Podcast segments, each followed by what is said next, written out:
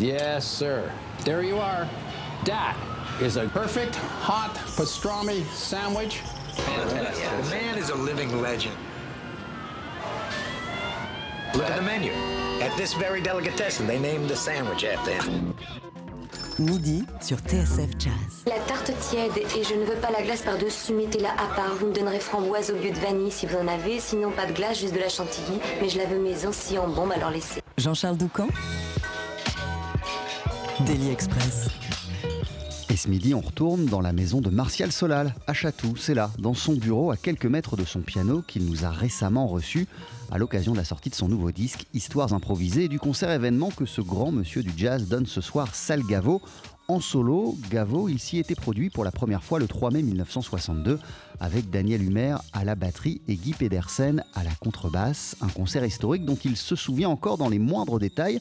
On va l'entendre, tout comme on va revenir avec lui au cours de ce deuxième épisode sur son travail avec Jean-Luc Godard pour la musique d'About souffle. Mais pour commencer, repartons avec Martial Solal en 1963 lors de son tout premier séjour américain.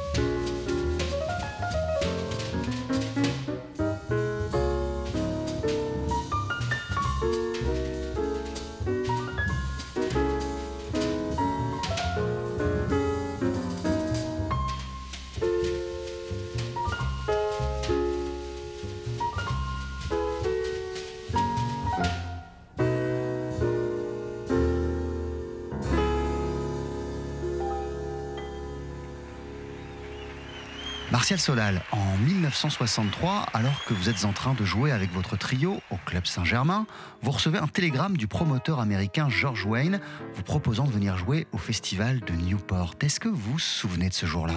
Bien sûr, on ne peut pas oublier ce genre de choses. De, nos jours, ce serait peut-être moins spectaculaire parce qu'on va plus facilement aux États-Unis.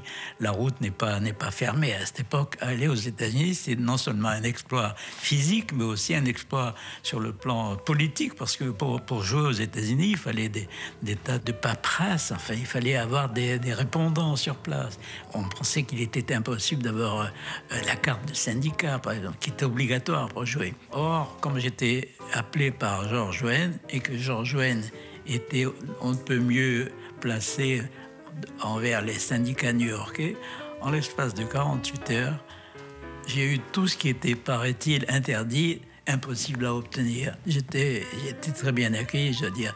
J'ai toujours ma carte du syndicat de New York, que j'ai gardée précieusement comme souvenir. J'ai eu une carte de cabaret, parce que pour jouer dans un club, il fallait ce qu'on appelle une carte de cabaret, avec photographie et empreinte digitale. tout ça, je l'ai eu en 30 secondes, enfin, pour rien. On m'a tout de suite emmené chez le, chez le plus grand agent de New York, qui était Joe Glazer. Joe Glazer, c'était à l'époque l'agent de, excusez du peu, de Louis Armstrong, Duke Ellington, de tous les plus grands noms, étaient pratiquement, il avait dans son équipe évidemment un, nombre considérable de grands musiciens. Et je ne savais même pas tout ça. Moi, on m'emmenait là, je pense, on m'aurait dit, tu vas chez Tartampion, euh, inconnu, c'était pareil, je ne connaissais pas. Mais j'ai vite réalisé que c'était la, plus grande maison de, production pour le jazz. Donc j'ai eu toutes les chances du monde. Malheureusement, je n'avais plus envie de rester au bout de quelques mois. Mais ça ne m'a pas empêché d'y retourner. J'y suis allé au moins 20 fois aux États-Unis depuis, mais pas dans les mêmes conditions d'invitation par George Wayne. C'est d'autres festivals qui m'invitaient. Parce que l'invitation de George Wayne, c'était pour vous produire au Newport Jazz Festival, évidemment, mais aussi euh, d'avoir un engagement de deux semaines dans un club de Manhattan. Euh, d'ailleurs, ces deux semaines, elles se sont poursuivies plusieurs semaines après, euh, Newport. Pour ce concert à Newport et pour vos engagements, vous aviez la possibilité de vous entourer de la rythmique que vous vouliez. Vous avez même appelé Art Blackie qui vous a dit bah, Je suis pas disponible en ce moment, mais, mais par contre, si j'avais été dispo, j'aurais joué, avec, j'aurais joué avec, avec toi. Mais j'aurais pu avoir absolument n'importe qui. Les musiciens américains, malgré leur, leur, célébrité quand ils sont en Europe, quand ils, étaient, quand ils sont là-bas, vous voyez passer dans un petit club nul, vous voyez afficher Miles Davis pour la semaine prochaine, n'importe qui, à cette époque en tout cas. Et, et, que j'avais rencontré à Paris m'a dit ah bah écoutez moi moi je peux malheureusement pas mais j'aurais bien voulu mais moi je suis devenu une, une mais maintenant c'est ton tour. Voilà ce qu'il m'a dit exactement tout ça au téléphone très gentiment. Et puis on m'a proposé la rythmique une rythmique que je ne connaissais pas non plus mais qui jouait qui était celle de Bill Evans qui n'était pas devenue encore une, une vedette aussi connue que par la suite et je les ai auditionnés, et puis je ne voyais pas la nécessité d'en prendre d'autres, puisqu'ils faisaient l'affaire, ils étaient apparemment doués, forcément, et ils avaient de l'oreille, et ils lisaient assez mal la musique, mais ils retenaient rapidement ce que je leur expliquais. Donc j'ai joué beaucoup de morceaux originaux que j'avais préparés, que je jouais avec mon trio précédemment en France. Enfin, tout ça, tout ça est passé comme une lettre à la poste. C'était un vrai plaisir. L'engagement dans ce club qui s'appelait le Hickory House, c'était pour justifier mon, séjour au festival parce que euh, on vous engageait, mais on ne vous payait pas votre transport, on ne vous payait rien. Donc, pour, pour me faire dédommager un peu des frais que je devais engager pour y aller, on m'a engagé pendant une semaine dans ce club et comme le succès a été important, il y avait beaucoup d'articles, tous les musiciens sont venus voir comme une bête curieuse, un Français qui joue du jazz, vous pensez c'est de la folie. Alors, Diane Renard, c'était bien avant, on l'avait oublié un petit peu. Donc l'engagement a été prolongé de 3, 4, 5 semaines, je ne sais plus. Puis voilà, puis un beau jour c'était fini les gens étaient rassasiés, m'avaient assez vu. Donc je suis rentré à Paris et puis je devais revenir. J'avais des engagements avec le fameux agent Joe Glazier. Le, premier, le prochain engagement, ça devait être le London House à Chicago, un espèce de grand club où jouaient Oscar Peterson et tous les pianistes de l'époque. Et j'ai négligé de venir. C'est-à-dire, j'avais pas envie de retourner. Quoi on s'est un peu fâché. Puis l'année d'après, on, on nous réconcilié et Glazer m'a envoyé à, San Francisco. Puis j'ai joué au Festival de Montreux. Puis tout ça, ça s'est enchaîné. Je tire, si je compte bien, un sixième bout de papier sur lequel je vais écrire manuellement. Évidemment, pour un pianiste, euh, nous sommes des manuels, comme penseraient peut-être certains. Mais manuellement, moi, ça me fait penser à Manuel. Et qui dit Manuel dit Rochman. Rochman, que j'admire beaucoup, il a une main gauche tout à fait extraordinaire. Et le reste aussi, d'ailleurs. Voilà, ce morceau lui sera dédié.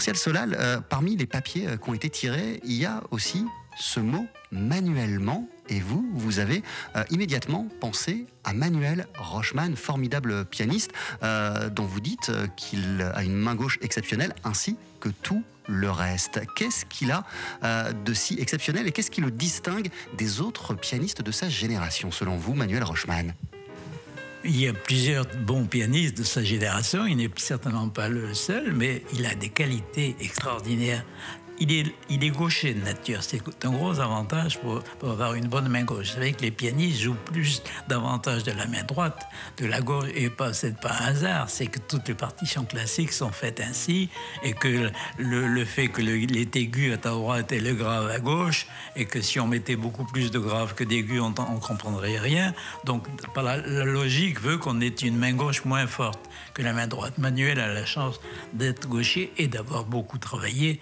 et c'est pas seulement pour ça que je l'ai cité, c'est parce qu'il a un sens de l'harmonie très rare, une sonorité très rare. Il a beaucoup de qualités supérieures à beaucoup d'autres mais d'autres ont peut-être des qualités supérieures à lui pour dans d'autres domaines. Ça a été aussi l'un de vos élèves, euh, Manuel Rochman, alors que vous n'avez pas euh, choisi, vous, dans votre vie, de prendre beaucoup de musiciens sous votre aile. Vous acceptiez souvent de faire venir des gens chez vous, mais une fois pour leur montrer euh, certaines choses, en tout cas pour qu'ils pour qu'ils jouent devant vous et que vous leur expliquiez un certain nombre de choses. Mais il n'y a pas eu beaucoup d'élèves qui ont suivi sur la durée vos cours. Pour quelle raison? D'abord, j'ai trouvé que Manuel était très doué. Je l'ai connu, il avait 15 ans au cours d'un stage que je donnais en, province, ce qu'on appelle des masterclass aujourd'hui, parmi 30 élèves, il s'est distingué. Il, est arrivé, il a joué un thème de, Charlie Parker, un très bebop dans l'esprit bebop de l'époque, parfaitement. À 15 ans, je dit, bah, ce type-là est intéressant. Alors il a demandé à, venir me voir à prendre des cours. Ben, tout naturellement, j'ai dit, ben, reviens la semaine prochaine. Euh, contrairement à tous les gens qui par la suite ont voulu me se faire entendre, j'en ai reçu peut-être une cinquantaine à titre amical, comme ça, en les, bourrant de conseils et de reproches, parce que les reproches, c'est plus intéressant que les conseils, souvent. Mais je ne suis pas devenu un professeur à, plein temps, non. J'ai eu Manuel et peut-être quelques autres, mais il n'y a que Manuel qui a, surnagé, qui, qui méritait qu'on parle de lui. Martial Solal, au micro de Jean-Charles Doucan, sur TSF Jazz.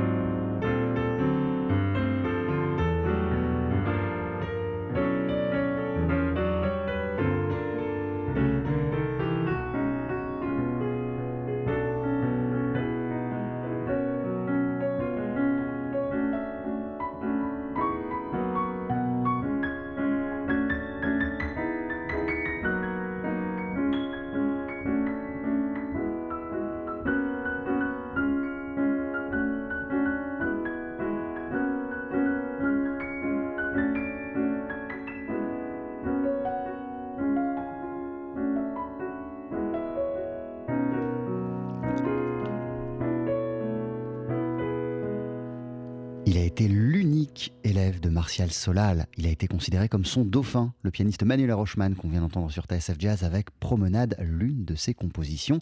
Euh, et vous l'avez entendu, Martial Solal dire le plus grand bien de Manuel Rochman qu'il a découvert lorsqu'il était adolescent. Euh, on lui a fait part de la découverte de ce pianiste euh, fabuleux. Il l'a vu de ses propres yeux et a accepté de le prendre sous son aile et de lui donner euh, des cours. Le pianiste Martial Solal est à l'honneur ce midi de Daily Express à l'occasion du concert qu'il donne ce soir Salgavo à Paris, un récital en solo. La suite de cet entretien, c'est d'ici une poignée de secondes.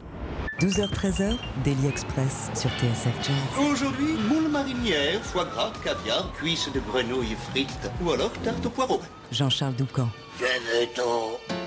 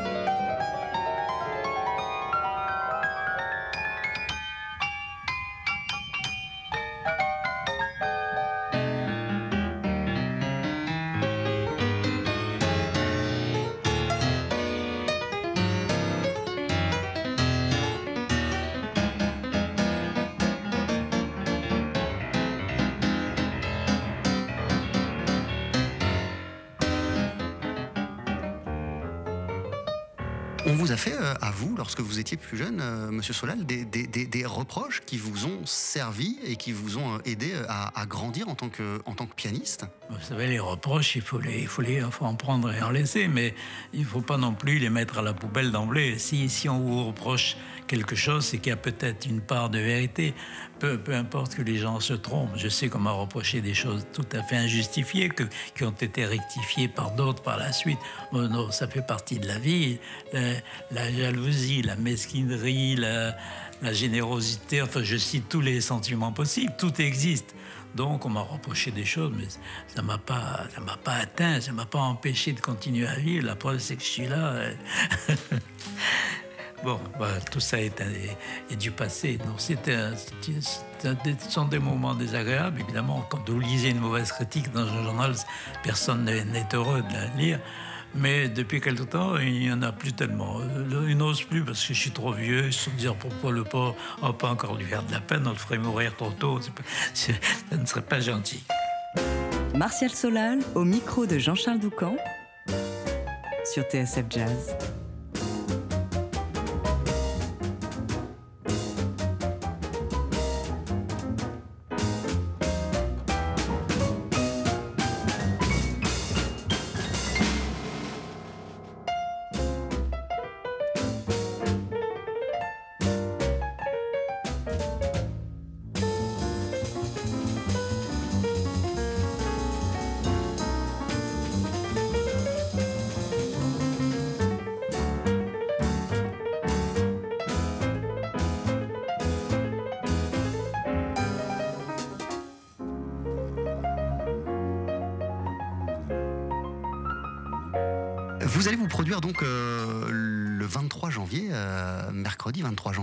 Salle Gaveau, où vous retournerez, euh, car votre premier concert là-bas, c'était en 1962 avec Daniel Humer à la batterie, avec Guy euh, Pedersen. Euh, comment vous l'abordez, ce concert? Est-ce que vous vous préparez physiquement, mentalement, psychologiquement à retourner à Gaveau Oui, je me prépare comme avant tous les concerts. Depuis quelque temps, j'ai joué depuis quelques années que dans des grandes salles où il fallait vraiment être prêt. J'ai joué il n'y a pas très longtemps à Vienne, en Autriche, ensuite il n'y a pas encore moins longtemps à Munich. Et j'ai joué au Festival de Londres, ou à Chicago, ou Los Angeles. Je veux dire, un festival, c'est toujours une épreuve. Hein, quand on joue à Moscou, euh, devant, devant, joué à Moscou devant un parterre que de musiciens. Il fallait vraiment assurer. Donc je travaille, avant un concert, je travaille. Mais celui-là a quelque chose de particulier parce que c'est lié à un souvenir. C'était la première fois, à ma connaissance, que le jazz entrait dans ce temple du piano classique. Et c'est moi qui avais décidé cette folie. J'avais organisé la salle, là, je l'avais louée à mes frais, fait imprimer les tickets, un travail incroyable pour un musicien de faire ces, ces genres de folies. Il fallait être très jeune et très naïf. J'étais très naïf parce que ça n'a eu aucun succès et d'affluence. Mais c'était, c'est, resté un, un événement. Mais pourquoi était-ce important pour vous, Martial Solal, euh, d'emmener euh, le jazz, votre musique, votre groupe, dans une salle euh, réputée euh, pour la musique classique? Euh, simplement parce que à l'époque, le groupe vedette c'était le Modern Jazz Quartet. Dans le rêve de, John Lewis, c'était de, montrer que le jazz avait une valeur de musique sérieuse. La preuve, c'est que non seulement ils jouaient d'une musique sérieuse, mais ils étaient habillés en smoking. Alors nous, on a, jeunes et naïfs euh, copieurs à l'époque de tout ce qu'il y avait d'intéressant, on s'est dit on va se mettre en smoking. On a trouvé par chance un petit tailleur ami de, je ne sais plus, de Pedersen, je crois, et il nous a fait des smokings sur mesure, extraordinaires. Alors donc, euh, voilà, il, fa- il fallait que, moi, dans mon esprit, que le jazz soit reconnu comme une musique sérieuse musique importante, sérieuse, peut-être pas dans le sens où on peut le craindre, mais importante, oui. Je, je- je pense que la musique, est, le jazz, la musique de jazz, c'est une musique importante. Mais de nos jours, jazz, on ne sait plus trop ce que ça recouvre. Il n'y a plus un jazz, mais il y a euh, autant d'orchestres différents que de jazz différents. Alors, pour moi, le jazz, c'est quelque chose qui conserve ses racines et qui va de l'avant. Euh, Après, euh, traduisez ça comme vous pouvez. Euh, Salgavo, euh, vous allez donc vous produire le, le- le 23 janvier. Euh, comment sera articulé votre, votre concert? Vous y avez réfléchi déjà, Martial Solal? Comme le précédent partout ailleurs. J'ai une petite liste que je mets dans ma poche gauche en général, et puis je lis, puis si un titre me, saute aux yeux, je me dis, oh, bah, je vais jouer ça. Puis si je ne trouve rien à jouer, ben, j'improvise, comme dans le disque de Salani, par exemple j'ai de la ressource, quoi. j'ai une liste, de, je connais à peu près tous les standards, parce qu'à une certaine époque, on ne jouait que ça. Si vous ne connaissiez pas les standards, vous, étiez au rebut immédiatement. Il fallait, c'était le sine c'est comme apprendre à lire, quoi. Donc je connais des standards que le public de plus, plus âgé connaît, connaît. Par contre, pour les jeunes d'aujourd'hui, les standards de l'époque ne signifient peut-être pas tout à fait la même chose. Mais comme en général, c'était de beaux morceaux, de belles. Ceux qui sont devenus standards, ça n'est pas par hasard, c'est parce qu'il y avait de belles mélodies, de belles harmonies. Ce sont des, œuvres immortelles, je pense, aussi importantes que la, que la Tosca ou, le, ou, les Noces du Figaro en moins, en développé, en moins long, mais les, les mélodies sont très belles, du moins celles qui ont duré. 70 ans de jazz. Martial Solal à la table du Daily Express de Jean-Charles Doucan.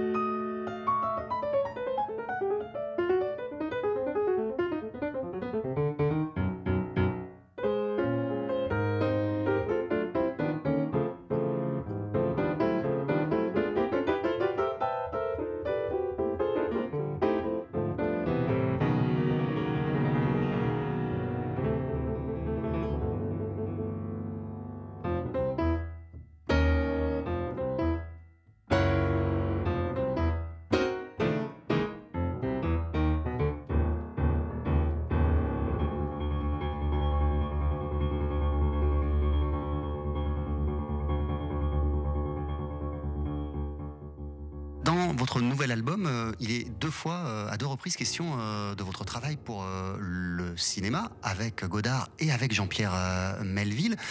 C'est avec Melville d'ailleurs qu'elle a commencé votre aventure pour le cinéma. Comment vous êtes-vous rencontrés tous les deux? Je vois que vous avez bien appris, vous avez bien lu mon livre, en tout cas, vous savez tout mieux que moi, presque. Je vais me souffler les réponses que, que je risque d'oublier. Non, mais Melville, c'était quelqu'un qui, aimait beaucoup le jazz, qui, venait, qui fréquentait le Club Saint-Germain où je jouais. Je crois que c'est comme ça que nous nous sommes connus. Et lui, il connaissait un jeune cinéaste euh, qui, aimait bien Melville, qui lui a dit euh, J'ai en train de faire un film là, euh, qu'est-ce que je peux faire comme musique Qu'est-ce qui, qui je peux prendre comme musique? Ben, Melville lui dit Ben, regarde, essaye avec, avec Solol, peut-être qu'il pourra faire. Et puis voilà, ça s'est fait aussi bêtement que ça.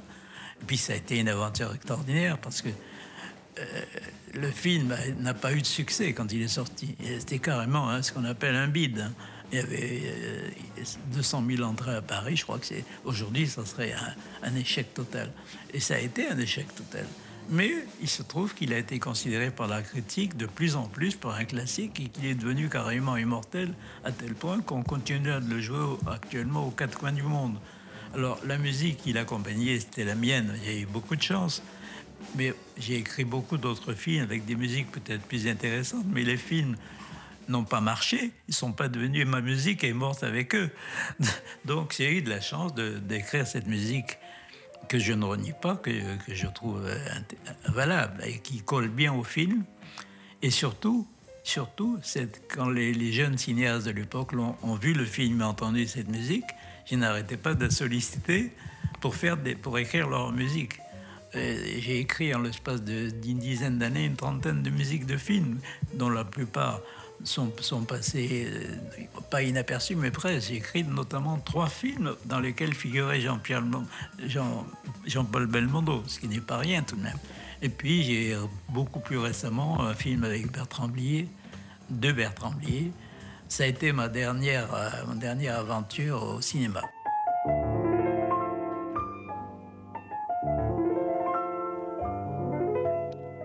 Et voilà la BO et le film en question c'est évidemment À bout de souffle de Jean-Luc Godard.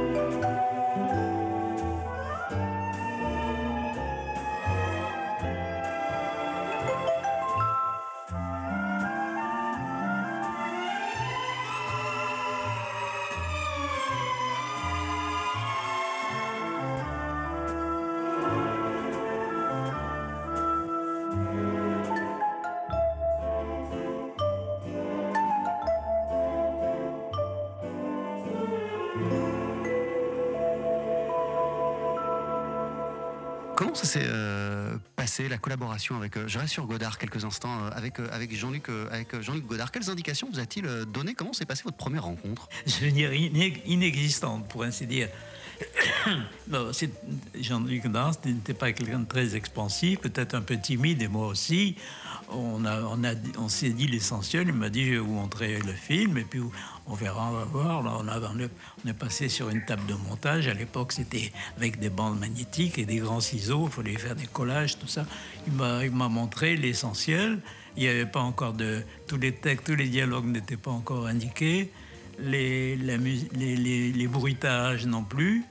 Mais on est, au bout de deux ou trois séances, toutes les semaines, je suis revenu, enfin deux ou trois fois, jusqu'au moment où, j'avais une idée assez complète de, l'atmosphère du film. Puis il m'a dit, euh, ben voilà, rendez-vous dans un mois et écrivez-moi de la musique. J'ai dit, ben, vous avez une, idée? Il n'en avait pas. Puis alors, je sais pas, comme il, est assez, il, aime bien faire de l'humour. Je sais pas si c'était de l'humour. Il m'a dit, oui, je sais pas, un banjo, peut-être ça serait bien, quoi. Euh, banjo, je ne savais même pas comment ça s'écrivait, moi, à l'époque.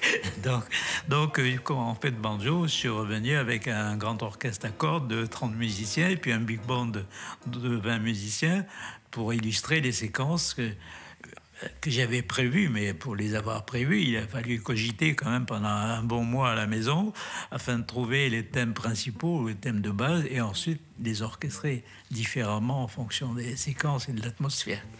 Donc voilà, c'est une aventure euh, nulle. Je, n'ai jamais plus revu Jean-Luc Godard. Je le regrette beaucoup d'ailleurs, parce que c'est un cinéaste très important, évidemment.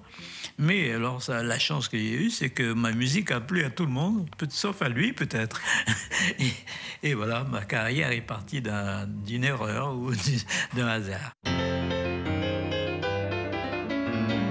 Martial Solal à la table du Daily Express de Jean-Charles Doucan.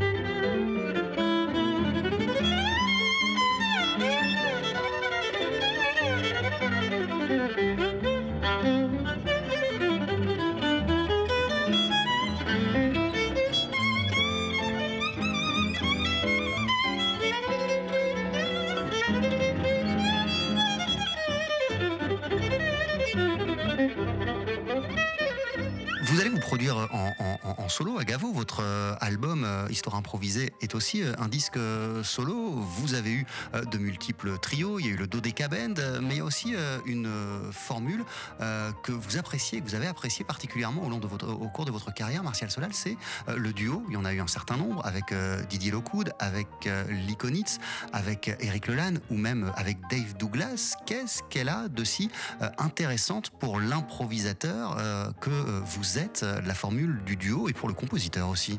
C'est pas le même type de responsabilité pour un pianiste quand on joue sans section rythmique avec un souffleur ou un violoniste. J'ai joué avec beaucoup, beaucoup de gens en duo, avec Michel Portal notamment, ça a duré très longtemps. Euh, puis, et puis d'autres, je ne veux même pas les citer. mais c'est le, rôle du pianiste est, très, très différent d'un rôle du rôle qu'il joue au sein d'un trio ou d'un big band. Il faut à la fois se mettre à la, portée du musicien sans se dénaturer, sans, sans se renier, et en même temps euh, trouver un terrain d'entente qui n'est pas le même avec chacun des participants. Il faut, quand j'ai joué avec Stéphane Grappelli, par exemple, ce disque, on a donné beaucoup de concerts ensemble. Je ne jouais pas de la même manière que j'aurais joué à la même époque avec un, un musicien plus contemporain. D'ailleurs, j'ai fait ce disque. À l'époque, on m'avait proposé un disque avec Grappelli ou un disque avec Jimmy Giuffre. Rien à voir. Comme, mais je connaissais bien Stéphane pour avoir déjà joué souvent à l'époque du Club Saint-Germain. Et je me suis dit, Stéphane, c'est quelqu'un que j'aime bien, et puis c'est un merveilleux musicien, on va faire ça. C'était plus facile, et j'ai bien fait, parce que ça a été une collaboration étonnante. Mais, mais je, jouais quelque chose qui l'aidait et non pas qui qui le S'il avait voulu mettre euh, ce qu'on appelle des accords pourris, c'est-à-dire des, harmonies hors sujet, bien que lui ait adoré l'harmonie, mais ça n'aurait pas collé avec son style, qui est un style très classique, très facile à, digérer, si on peut dire. Donc je, me suis m'apporté, de même quand j'ai joué avec Sidney Bécher, mais là c'était pas un duo, c'était un quartet, euh, je me suis pas, je me suis adapté sans, sans pour autant euh, changer quoi que ce soit fondamentalement à ce que j'aime faire. Une dernière question, euh, Martial Solal. Votre autobiographie s'appelle Ma vie sur un, tabouret. De quelle manière cela influence-t-il votre regard sur le monde, de voir la vie et de voir le monde depuis un tabouret? Écoutez, mon tabouret, il est, il est ce qu'il est, en face du piano, mais surtout, à côté de mon piano, il y a une télévision. Alors je vois le monde en travaillant mon piano. J'ai même lu des livres, j'ai écouté des, même des, concerts, tout ça, tout Je veux dire, le piano, c'est pas toujours euh, le travail du piano technique, du moins, ce n'est pas toujours très amusant. Il y a une part de, de sport dans, dans, les, quand je joue des, des gammes, des exercices. J'ai pas besoin de, me concentrer tellement hein, du point de vue intellectuel. Donc, pour me distraire, je trouve un dérivatif qui me permet de, de, de rester plus longtemps assis. Donc j'ai l'impression de m'amuser en travaillant.